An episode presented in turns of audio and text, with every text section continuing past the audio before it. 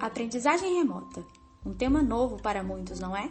E como tudo que é novo, pode trazer dúvidas e insegurança.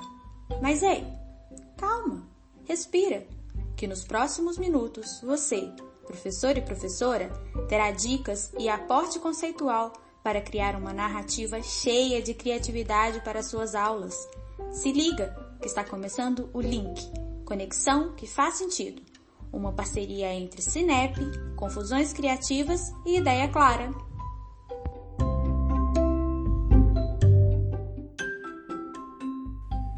E no episódio de hoje, um bate-papo sobre narrativas audiovisuais com Manu Bezerra e Lucas Esteves Coutinho.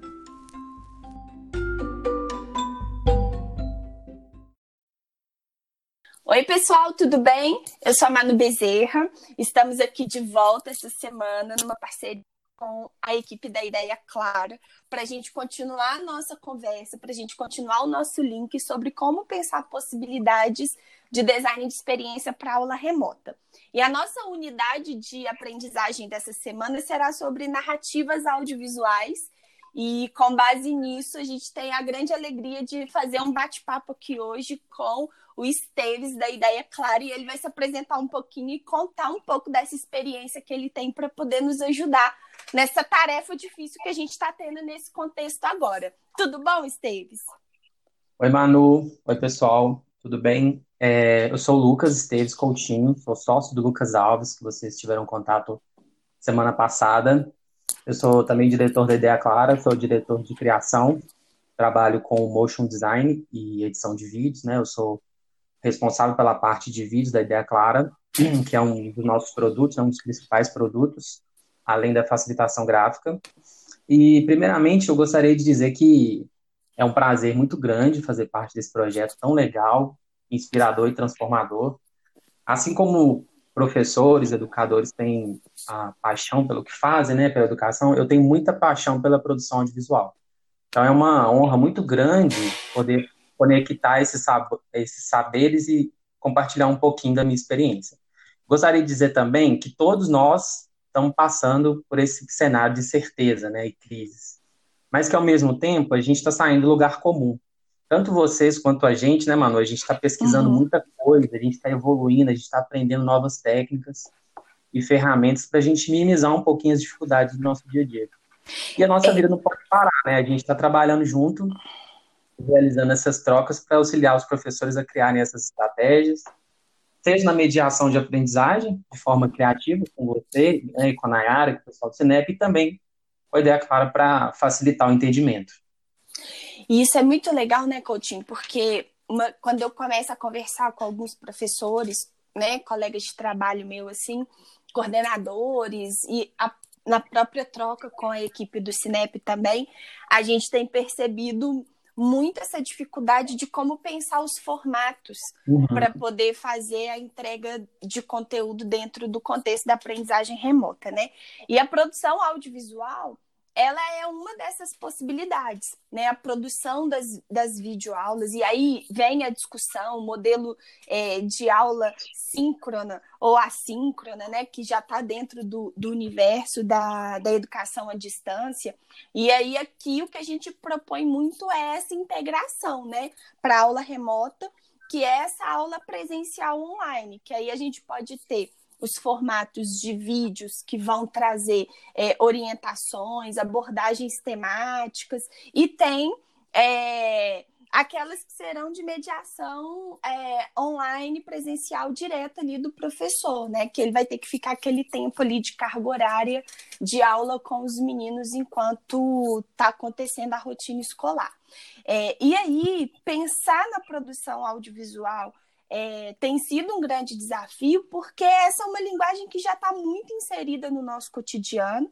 Né? São vários os formatos de vídeos que existem, é, e hoje essa cultura do compartilhamento das histórias e das narrativas por meio dos stories, por meio dos, do, dos, blog, dos vlogs né, no YouTube, é, as narrativas curtas do TikTok, que tem mostrado o poder que essas que essas construções audiovisuais elas têm hoje nas diversas áreas de atuação que não sejam só a educação, né? Na área de treinamento, uhum. na área de entretenimento e na educação também. Só que isso tudo vai moldando na gente um, vai criando na gente uma forma de acesso à informação que é disponibilizada nesse formato, né? E então como que a gente que a gente pode pensar nisso quando a gente está falando dessa produção audiovisual. Traz para gente um pouquinho, Coutinho, assim, como que você vê esse cenário da produção audiovisual, né? Como é que, que ela quais são os formatos que existem, como é que a gente pode tentar minimamente conectar isso com, com esse cenário da prática educativa? Uhum. Olha, é, o cenário de produção audiovisual ele é muito amplo, né? A gente vai falar ao longo desse podcast, também ao longo da semana, disponibilizando através dos outros materiais, muita coisa e a gente vai direcionar. Então, o professor, o educador pode ficar tranquilo que a gente vai, inclusive, direcionar é, tipos, né, formatos de vídeos que podem ser utilizados para uma mediação, igual você pontuou, para uma atividade ou um vídeo que pode ser usado para contar uma história. Então, assim, o, o, cenário de produção audiovisual, ele trabalha na elaboração de, de produção de conteúdos publicitários, documentais, comerciais, jornalísticos, artísticos, o que inclui fotografia, iluminação, sonorização. E na educação também os vídeos se fazem muito presentes. É, o profissional é, que atua nessa área, ele tem um perfil criativo e ele geralmente possui conhecimentos de cinema e fotografia e pode atuar tanto em produtora audiovisual, agência de propaganda, veículo de comunicação, televisão, ou ele pode também atuar como freelancer ou empresas como Ideia uhum. Clara, que é considerado uhum. por muitas pessoas como uma agência, né? Mas a gente pode destacar também, igual você disse, com a ascensão de, de, de tantos novos materiais, como, por exemplo, o TikTok, que você pontuou, o próprio YouTube, que teve um crescimento muito grande desde quando ele foi fundado, em 2005, e foi comprado pela Google em 2006. Os youtubers, eles produzem muito conteúdo audiovisual, Uhum. Tem alguns canais muito interessantes que são válidos conferir, como o Manual do Mundo, canal Nostalgia, que tem o que é dirigido pelo Felipe Castanhari, que inclusive tem programa no History Channel, o Nerdologia, que é um canal muito legal para explicar é, assuntos diversos. Então, o, o, o, cenário da produção audiovisual é muito amplo, né? E você disse também a questão da educação, não somente videoaulas, mas a gente tem bastante uhum. conteúdo para explorar e ao longo da semana a gente vai falar bastante sobre isso. São vários esses formatos, né? E que são muito aderentes com a forma de comunicação que os alunos têm. Então, quando você cita, né, por exemplo, esses canais do YouTube, Manual do Mundo, canal Nostalgia, Nerdologia, são canais que trazem conteúdos é, profundos que são educativos, mas que eles não têm um, um caráter é, de uma aula expositiva, mas eles uhum. trazem um processo de interatividade ali e tem fundamento, né, as, as explicações que são trazidas, mas que tem uma linguagem que é muito fluida, que é uma linguagem muito dinâmica, que tem ritmo, que estrutura quadros, que propõe atividade no meio do vídeo. Então, isso faz com que é, ganhe, o vídeo ganhe uma cadência né, é, dinâmica Sim. e que vai gerando uhum. essa, essa interatividade. É claro que a gente sabe que esses canais, né, o, o Coutinho, eles têm toda uma mega produção envolvida neles, né? Tem uma uhum. equipe que geralmente está envolvida. E o nosso propósito aqui é é especialmente mostrar para os professores, para os educadores que estão nesse contexto da aprendizagem remota e de ter que pensar essa produção de conteúdo para esse formato, é, a ideia é a gente facilitar, né? É, uhum. a gente pensar um, quais são os caminhos possíveis que a gente pode utilizar dentro da estrutura técnica que a gente tem dentro das nossas casas hoje, que é uma estrutura técnica limitada, Muitas uhum. vezes, algumas escolas não têm nem a estrutura da plataforma para poder disponibilizar o conteúdo, então a gente tem que pensar alternativas em relação a isso. Então, se a gente for, né, hoje, como educador que não tem essa experiência de produção audiovisual, é... o que, que a gente precisa levar em consideração? Que é muito importante. Vamos pensar que a gente está construindo um beabá disso. Na hora de montar uhum. um vídeo, né? O é, que, que, é importante? O que, que a gente precisa considerar para poder montar essa estrutura? Bom, o vídeo ele é feito de algumas etapas, né? E mesmo você pontuando que esses canais que eu citei, eles são canais hoje grandiosos, eles começaram lá atrás sem muitos recursos técnicos. Então, é, eu quero deixar claro também para alguns, para as pessoas que estão nos ouvindo, que criar, criar um vídeo ele não é nenhum bicho de sete cabeças, né? Hum. Tipo assim, é, não precisa de você é, achar que você precisa produzir um filme hollywoodiano. Não precisa disso, né? A gente tem algumas etapas, algumas dicas, algumas técnicas, das quais eu vou falar adiante, mas que primeira coisa é tirar da cabeça que você não consegue, né? Isso, isso não pode ser colocado em consideração na hora de construir um vídeo. Mas falando das etapas, a primeira coisa é ter planejamento. Então, é, não somente um vídeo, né? A gente pode fazer o planejamento das aulas, fazer o planejamento desse próprio podcast que a gente fez. A gente fez um planejamento. Na área de criação, do design gráfico, é, a gente costuma chamar de briefing. O briefing nada mais é do que um documento de perguntas e respostas que serve para direcionar o nosso trabalho. Então, uma boa forma de fazer um planejamento, especificamente pensando num vídeo, e aí entrando nas etapas adiante, né, que são argumento e roteiro, a gente pode começar com algumas perguntas. Por exemplo, para quê? Para quem, onde e como? Então eu vou fazer esse vídeo para quê? Para quem que eu vou fazer esse vídeo? É para o aluno de 8 anos? É para o aluno de 15 anos? Onde? Através da internet? Aí pensando na realidade de agora, né, que a gente está vivendo esse, esse período de, de quarentena. Como? Vai ser através de um, de um PDF? Vai ser através de um vídeo? Vai ser através de um vídeo filmado, um stop motion? Então a gente tem que se fazer essas perguntas para a gente escrever o nosso briefing. É super importante isso que você disse. É, isso dá para a gente muito a criação de pontos de identificação.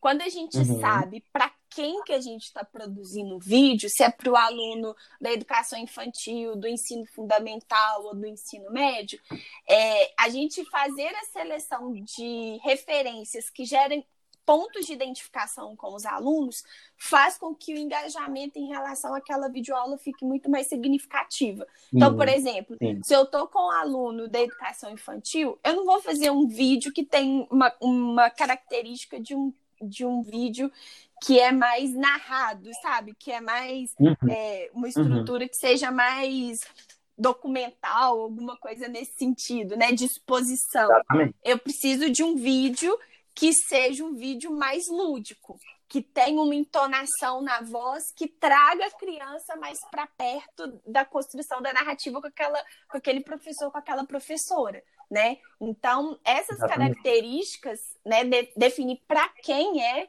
e para quê, com qual propósito, com qual intenção, faz com que a gente tenha que pensar quais são os pontos de identificação que você constrói na hora desse briefing, né? Com o seu público. Exatamente. A gente tem algumas histórias, é, por exemplo, lá na Ideia Clara mesmo, a gente já produziu vídeos para uma mesma instituição que era para um público, que foi para um teatro, para um público infantil, para as crianças se comportarem no teatro, e a gente fez um vídeo institucional para um público adulto. Se você comparar os dois vídeos, você vai ver que são vídeos para a mesma instituição, mas eles têm características completamente diferentes. A linguagem é diferente, a narrativa é diferente, a forma como a locução é feita é diferente. Uhum. Então, é, é, esse tipo de pergunta ajuda muito para a gente ter um direcionamento e chegar no objetivo final. Legal. É, e é muito importante também, Manu, você falando, a gente falando das etapas do, de um vídeo, né, do que um vídeo é feito, então o planejamento, né, o briefing é importante. E aí entra a questão do roteiro, é, que é muito importante, que ele serve para orientar nas, nas etapas de produção. Então, quando você vai criar um roteiro que tem uma história, é muito importante você também ter um argumento. Uhum. O argumento funciona como um pré-roteiro. Resumidamente, o argumento é o enredo é a essência, é como se fosse a ideia central de uma redação. Então, é, teve um movimento é, em 2015, se não me engano, da Pixar, que algumas pessoas começaram a fazer, é, a contar histórias dos filmes da Pixar em 140 caracteres. Na época, o, o Twitter ele só podia é, ter 140 caracteres, então as pessoas conseguiam resumir a história E aí você viu o argumento do filme ali. Era muito interessante isso. Uhum. O, o, argumento ele é importante porque ele vai dar alma ao vídeo. E é importante o argumento, e aí entra a questão do roteiro, é porque o roteiro, muita gente acha que o roteiro ele precisa. Né, quando fala de roteiro, as pessoas já pensam em filmes hollywoodianos, assim, documentos extensos, cheios de termo técnico, mas não. O roteiro ele pode ser um documento, um texto corrido igual que a gente fez para esse podcast, né? A gente fez o nosso planejamento, né? Falando da metalinguagem de novo, mano, que vocês falaram semana passada, né? Sim. A gente fez o nosso planejamento, a gente fez o nosso briefing, né? A gente teve o nosso brainstorm, nossas ideias, a gente pensou, olha, vamos fazer o podcast assim, assim, assado, vamos falar disso, disso, disso. Colocamos, fizemos nosso planejamento e a gente fez o nosso roteiro.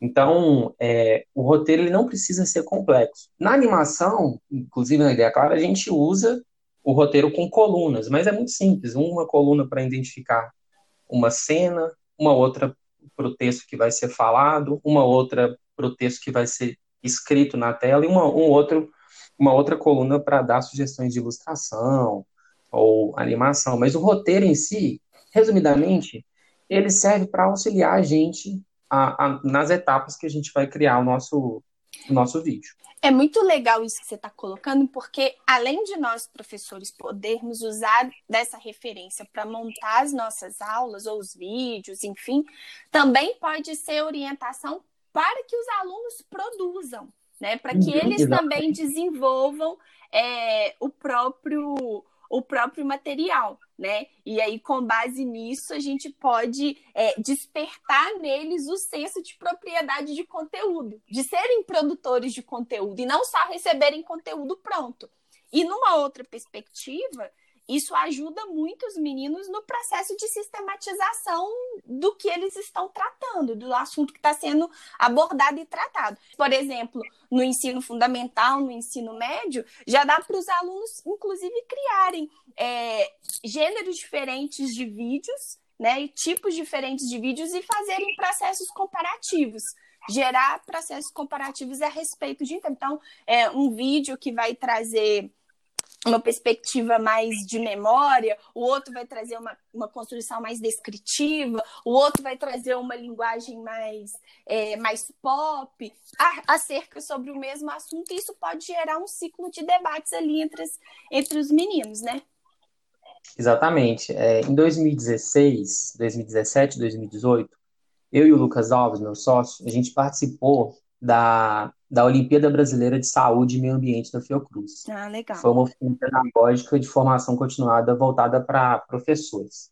A gente participou tanto como jurado e também dando oficinas, inclusive, sobre audiovisual. Uhum. E foi muito legal, Manu, porque a gente pôde ver é, diversos vídeos em que os professores faziam essa, essa participação, essa mediação.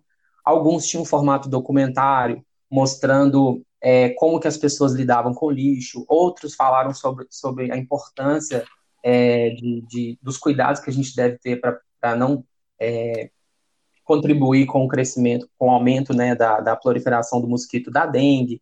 Teve vídeo sobre o Alzheimer, teve vídeo sobre horta nas escolas, cada um foi feito de um jeito. Teve stop motion, que a gente vai falar um pouquinho mais à frente, Teve, igual você falou, teve vídeo formato de entrevista, em, em que alunos entrevistavam é, o prefeito da cidade. Então, assim, tem muitas habilidades que podem ser é, desenvolvidas pelos próprios alunos quando eles criam seus próprios vídeos também. Uhum. E é muito legal, assim. Tiveram vários tipos de vídeo. Só, só retomando outras etapas que são importantes do, do, da criação do vídeo, né? A gente fala do roteiro.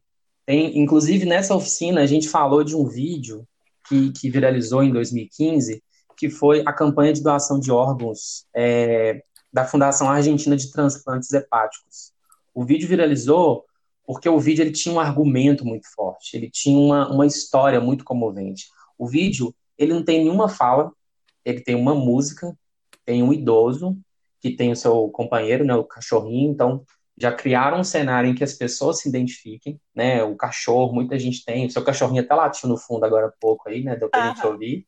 É, e mostra o senhor interagindo com seus amigos, e aí chega uma parte do vídeo que ele se sente mal.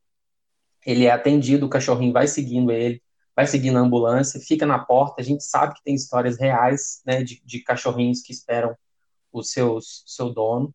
E aí, quando a porta do hospital abre, é uma mulher. E esse cachorrinho chega e, e vai para o colo dessa mulher. Então, assim, a história é tão forte que, que, percebe que o roteiro, o argumento são tão fortes que a produção em si, técnica, ela não precisou de muito.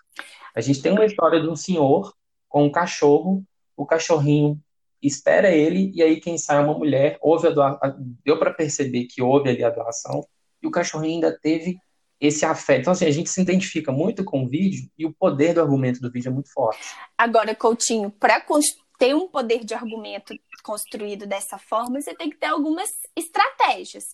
É a mesma coisa. Quando eu for é, trabalhar um conceito de uma aula, trabalhar um conteúdo programático, como é que eu posso né, organizar? Eu sei que existem ferramentas dentro da área uhum. da, da produção audiovisual que podem facilitar isso, por exemplo, o storytelling e o storyboard. É, como, como que faz essa diferença e como é que a gente, educador, nós podemos apropriar dessas. São, são duas ferramentas, né? O storytelling e o storyboard. Como que a gente pode apropriar disso para construir esse bom argumento e fazer uma fazer um fluxo de uma narrativa que mantenha a gente engajado até o final de um vídeo como esse que você deu exemplo? É, é muito legal essa pergunta, porque, inclusive, as pessoas confundem né, os termos storytelling uhum. e storyboard. O storytelling é a arte de contar, desenvolver, adaptar histórias utilizando elementos específicos. Então, por exemplo, trazendo para essa realidade da campanha de doação de órgãos, tem um personagem, tem um ambiente, ele pode ter um conflito ou não, pode ter eventos de começo, meio e fim, e tem que transmitir uma mensagem de forma inesquecível. A gente, às vezes, pode até esquecer de um, de um filme, de uma animação, mas a gente não esquece do vínculo emocional que a gente cria e é isso que faz a gente muitas vezes lembrar de um vídeo. Então a gente pode pensar numa forma de envolver o espectador. Já o storyboard, ele é uma prévia ou versão simplificada do vídeo ou animação. O storyboard ele pode ter esboços das cenas do roteiro. Ele é um roteiro ilustrado. Né? Ele pode ter imagens ou ele pode ter conceitos que ajudam, a, melhoram a, a, o entendimento das cenas ou quadros daquela, daquele vídeo ou daquela animação. Então, storytelling é contar história. Storyboard é uma prévia simplificada do vídeo. E aí isso facilita na hora que você vai montar é, o seu vídeo, facilita essa organização, porque você consegue seguir um fluxo. A hora que você, é, que você vai trazer a introdução do assunto, né? A hora uhum. que você vai gerar um, um, um clímax dentro dessa discussão, que aí vai ser o grande momento. E aí você vai criando uhum. esses pontos de, de referência com quem está recebendo a mensagem, é isso? Exatamente. Entrando nesse universo de ter que produzir esses conteúdos audiovisuais, isso pode facilitar a nossa, o, o nosso fluxo de trabalho, né? Porque é porque é muito difícil, quando, especialmente pensando na aprendizagem remota, assim, nós, quando estamos na sala de aula, a gente tem uma série de recursos ali que a gente vai acionando porque a gente está vendo o aluno, a gente sente a energia da sala, a gente consegue perceber se está funcionando ou se não está. Então, quando a gente está no ambiente remoto, é, a gente precisa criar situações para perceber isso, né? Então, a, criar interatividade é super importante. Então, às vezes, na construção de uma história de um vídeo ou de uma mediação de uma aula que está sendo gravada ali, você criar esses pontos de desafio, criar esses pontos que uhum. traz o, o, o receptor, né? Para poder se conectar com a gente que está emitindo aquela mensagem, eu acho que pode facilitar muito e ajuda a gente a não se perder também. Porque às vezes a gente tem muito conteúdo para poder compartilhar com os meninos, mas a gente sabe que num, num formato de vídeo não dá para trazer todo, toda a complexidade dos conhecimentos que a gente quer compartilhar e a gente precisa de definir uma estrutura para aquilo ser claro. Porque na sala você, vai mediando, né? Na sala de aula você traz um conceito, percebeu que os meninos não entenderam, você vai ampliando. Com a construção de um vídeo, você tem uma limitação um pouco maior nesse sentido. Então, mas a gente precisa de criar essas conexões para fazer mais sentido para eles.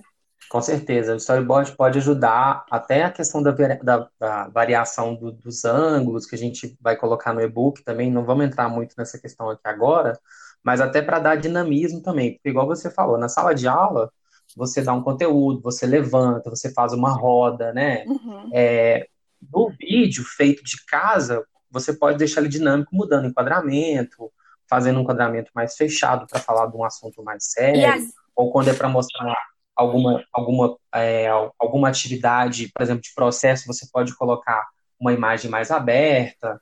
Entendi. Às vezes, né, Coutinho, até diversificando os tipos de narrativas, né? São, existem uhum. muitos tipos de narrativas audiovisuais é, que podem que podem ser mais assertivas dependendo da minha intenção pedagógica. Então, eu sei Sim. que você separou para gente algum, alguns tipos, inclusive esses tipos se conectam com a BNCC, né?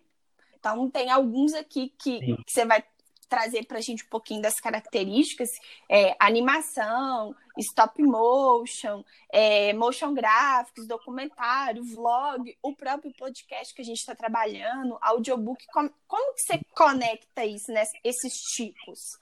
Olha, tem diversas narrativas, né? Você citou algumas. A animação, que, que diferente do motion graphics, acho que uma definição simples para ficar fácil, a animação pressupõe que tem essa história. Então, para ficar mais simples, você pode imaginar os filmes, por exemplo, da Disney, da Pixar. Eles têm uma história. Uhum. Motion graphics, né, como o nome diz, são gráficos em movimento, podem ser qualquer, pode ser qualquer coisa. Por exemplo, as vinhetas da MTV que não tem uma lógica, são formas, cores, textos, eles podem é, ser aplicados em diversas plataformas. É, o stop motion é um formato de vídeo, inclusive, já dando um spoiler, né, eu vou mostrar como que a gente pode criar isso durante a semana. O stop motion consiste num vídeo feito com diversas fotografias. Então, é uma técnica muito legal para mostrar processo. Então, se o professor quer mostrar como fazer uma atividade é, de arte, por exemplo, ele pode utilizar o stop motion para isso. No caso do, do vlog, que é um recurso que está muito popular nos últimos tempos, uhum é um formato de vídeo em que o vlogger, né, a pessoa que está falando, ele fala diretamente para a câmera, ele cria aquela conexão de falar é, em primeira pessoa, então ele tem essa, essa forma de conectar, então ele pode contar alguma história é, através do formato de vlog, que é ele falando diretamente para a Vlog é muito legal, uhum. muito do universo dos meninos, e, e é uma Sim. forma deles trazerem a compreensão que eles têm a respeito de um determinado conteúdo. Porque o vlog trabalha muito com a característica da construção da opinião, né?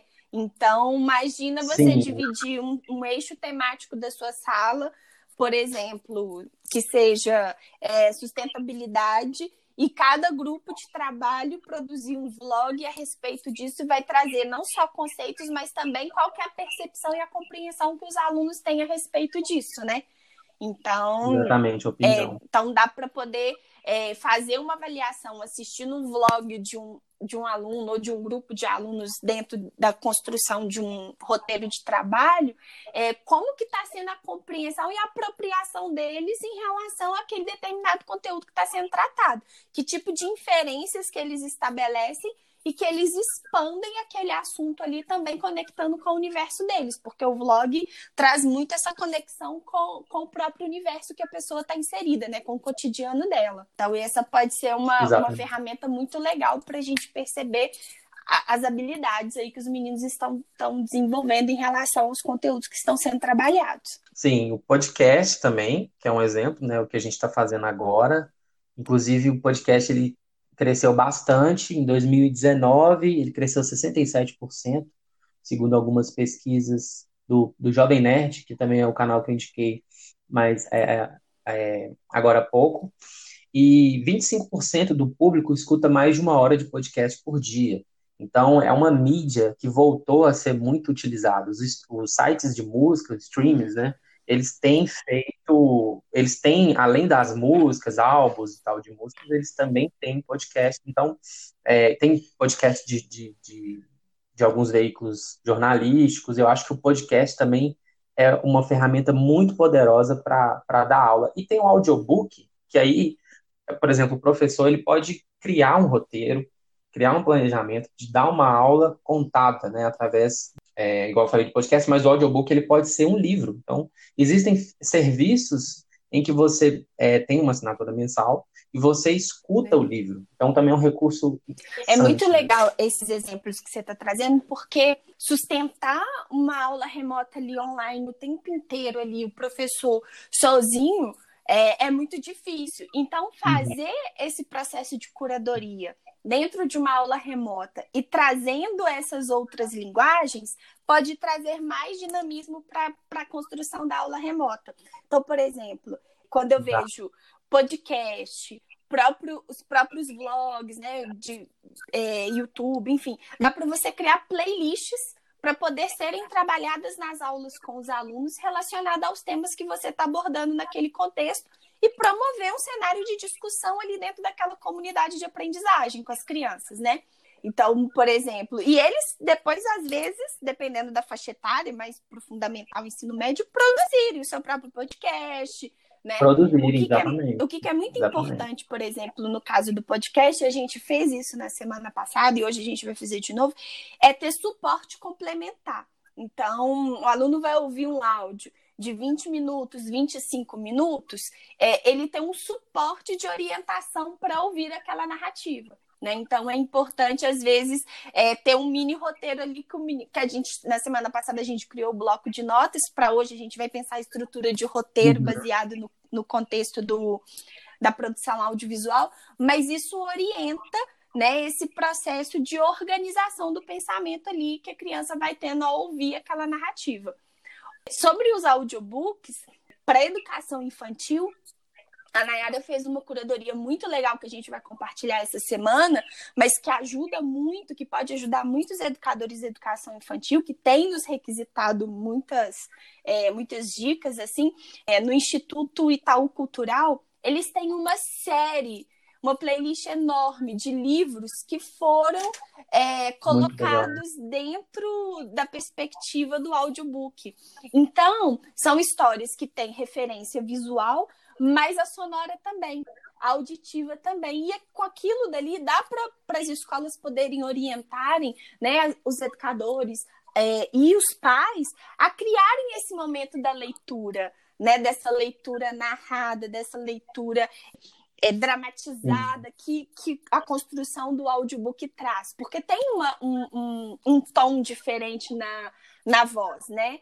No como ela é contada. Sim. Não é simplesmente só falar a história, mas tem a forma como ela é contada. E isso pode ser uma grande experiência para a gente também. É, e, e, a sonorização, que também é uma etapa né, do, do vídeo, nem sempre vai ter, mas a sonorização é muito presente nos audiobooks a gente também vai disponibilizar sites que têm trilhas gratuitas, ou você pode criar a sua própria trilha, o seu efeito. É legal porque a sonorização ela dá uma ambiência, uma profundidade ela cria um vínculo, grande, né, afetivo, é um né, Coutinho? Ela, ela, ela te conduz, Sim. assim, é, para entrar naquele enredo, para entrar naquela história, ela te conecta afetivamente, né?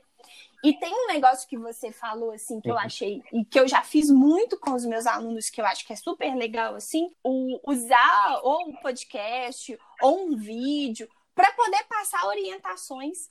Quando a gente está na sala de aula e a gente está explicando sobre um projeto, sobre um trabalho, a gente vai explicando, os meninos vão chovendo de dúvida com a gente, vai trazendo milhares de uhum. dúvidas uhum. ali, né? É, e a gente, como a gente é educador, é. a gente já sabe quais são os tipos de pergunta que eles vão fazer quando a gente está explicando um projeto. Então, às vezes, nesse momento, ao invés de mandar um vídeo, um, um texto de roteiro de trabalho, às vezes gravar um vídeo, porque pode facilitar é, o entendimento dos meninos em relação a, a, essa orientação de um trabalho. A gente sabe que os processos avaliativos no formato é. remoto são muito mais delicados, né? A gente vai ter que ter muito mais atenção com relação às orientações. E às vezes um vídeo, um áudio pode facilitar o entendimento que às vezes não cabe num texto, né? Que um texto gera, gera dupla interpretação, é. fica mais difícil de entender com um áudio ou com um vídeo. É, pode facilitar um pouco mais a compreensão disso, como você colocou a questão de ser, ter características de orientação, né? É, é bom que, a, que o aluno, o aluno, eles podem consultar aquele uhum. áudio, aquele vídeo, né? Quantas vezes for preciso. Então, ele funciona como um, um apoio ali que, que ajuda bastante, né? É muito bom, muito legal. Bom, isso. Coutinho, é, dentro dessas possibilidades que a gente está trabalhando assim na área da educação, acho que você trouxe vários exemplos, né, da gente da gente se conectar, da gente pensar dentro desse dentro desse cenário. A BNCC ela tem habilidades muito específicas direcionadas à produção audiovisual. Então, vou pegar aqui, por exemplo, uma habilidade que está sistematizada lá na, na, BNCC, na educação infantil, por exemplo. Ó. É a habilidade de recontar histórias ouvidas e planejar coletivamente roteiros de vídeos e de encenações, definindo contextos, personagens e estrutura da história. A gente tem nos anos iniciais também, seguindo a mesma linha, a capacidade ali que eles colocam é, dos alunos planejar e produzir em colaboração com os colegas e com a ajuda do professor notícias curtas para compor jornal falado que possa ser repassado oralmente ou em meio digital, em áudio, vídeo, dentre outros gêneros do campo jornalístico, considerando a atuação comunicativa e o tema e o assunto do texto.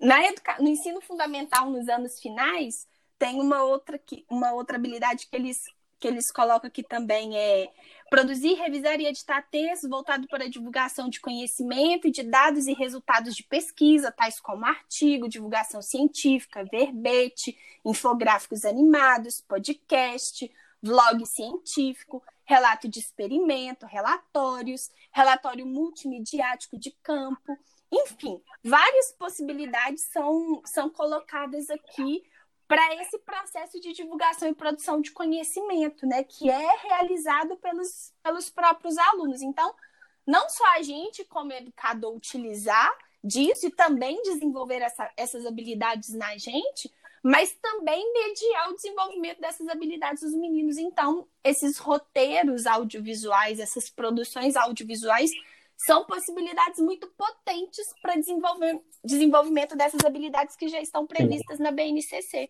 Eu citei algumas aqui, são várias. Eu citei algumas. Tem muita possibilidade, né? Dá para fazer muita coisa, até com as ferramentas que a gente tá, vai estar disponibilizando ao longo do tempo, de mediação, de conferência, para fazer avaliação, para fazer conversa. O professor pode criar um roteiro, igual você disse sobre a questão de notícias, pequenas notícias, fazer um roteiro em que alguns alunos podem fazer uma filmagem específica. Enfim, é, é uma infinidade de, de possibilidades.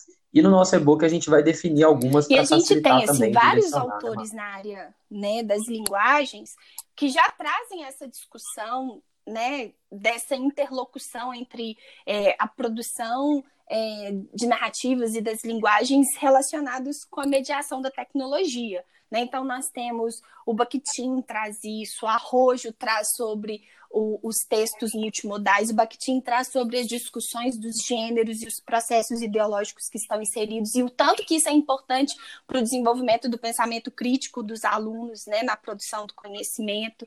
É, a gente tem a Andrea Filato falando sobre esses formatos para nós educadores dentro da produção é, das videoaulas. Então, a gente tem um repertório grande de, de aporte teórico que sustenta é, esse formato. E eu acho que tem uma coisa que é que é super importante assim, que não tem como a gente fugir, que é o contexto sociocultural que a gente vive hoje, né?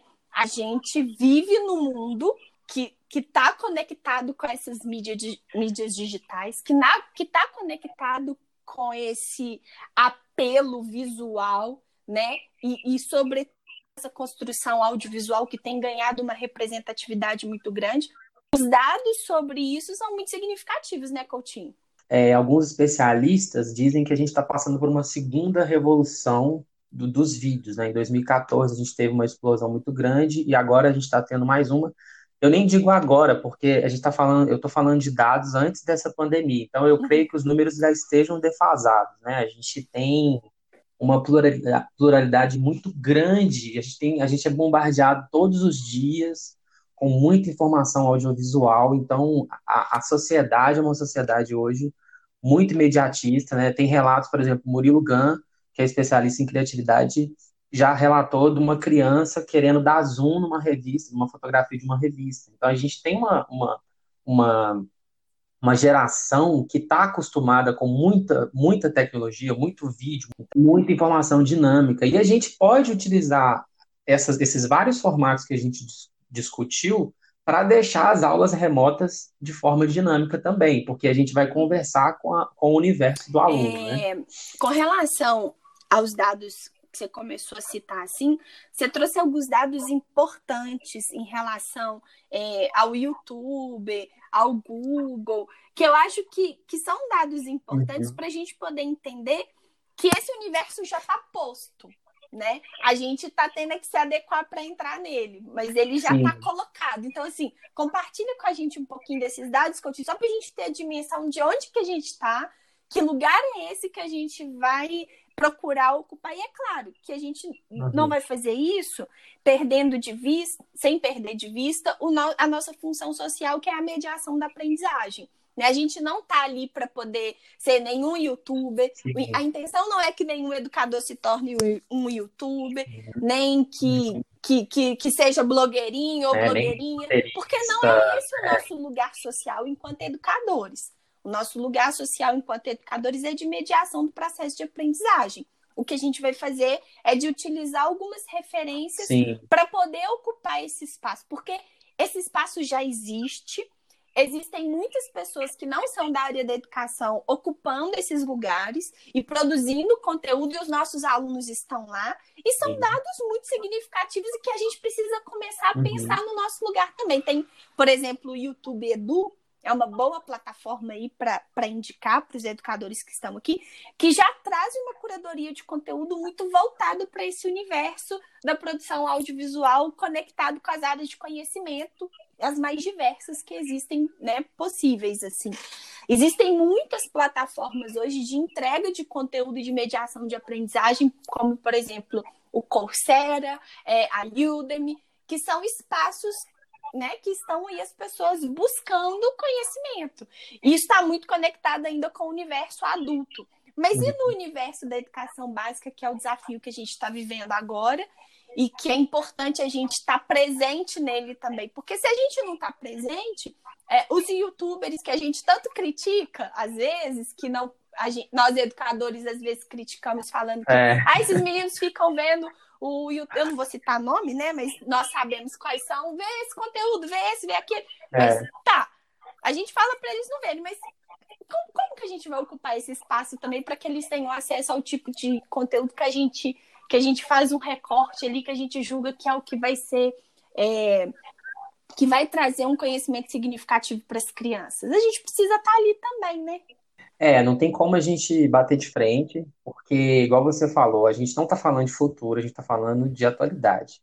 A título de comparação, você estava falando de dados, para começar, as pessoas, elas, falando de novo da geração que a gente tem hoje, né? As pessoas preferem assistir vídeos a ler textos é, os recursos audiovisuais eles são muito mais atrativos. Né? A gente está falando de imagem, a gente está falando de som, a gente está falando de efeito, a gente está tá uhum. ativando diversos dos nossos sentidos.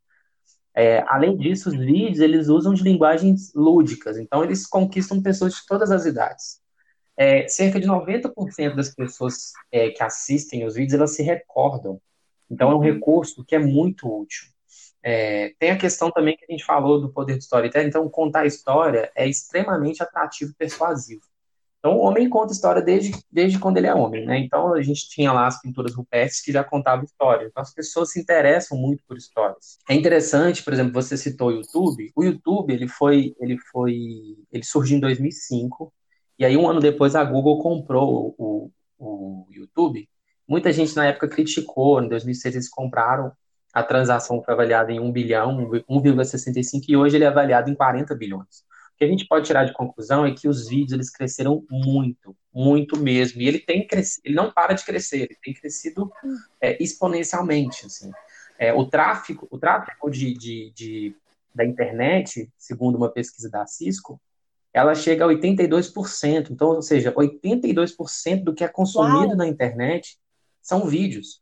O, o o Google é o maior, é o site mais acessado, mas porque ele tem serviços que as pessoas usam. Então, o Gmail é da Google, Google Maps. Mas em segundo lugar, uhum. vem o YouTube, que também é da Google.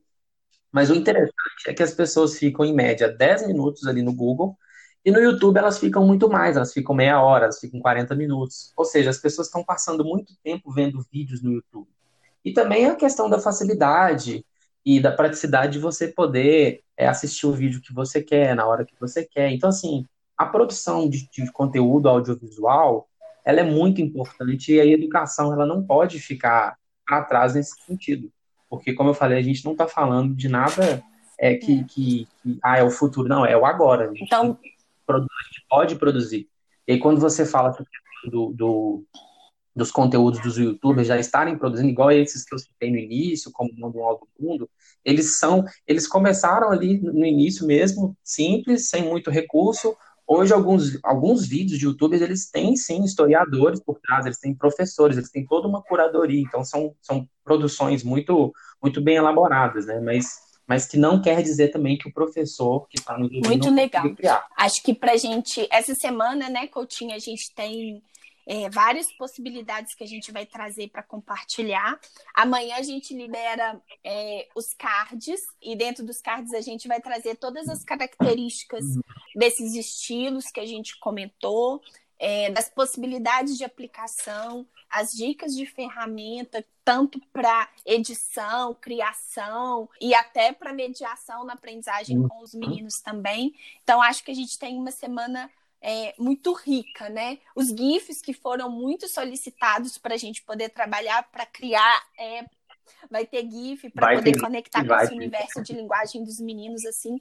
Então, acho que a gente tem uma semana é, bem, bem produtiva, assim, para pensar realmente essas possibilidades, né? Então, uhum. a gente tem possibilidades desde introdução de temas, provocação de uma situação problema por meio dos vídeos, quanto é, processos de instrução para organização de um projeto, para revisar um conteúdo, para provocar um, trazer um, um vídeo detonador para provocar uma discussão é, para orientar os alunos a realizarem a sua própria playlist de conteúdos e, e criarem formas de, de debate, de discussão a respeito disso, estimular processos comparativos, né?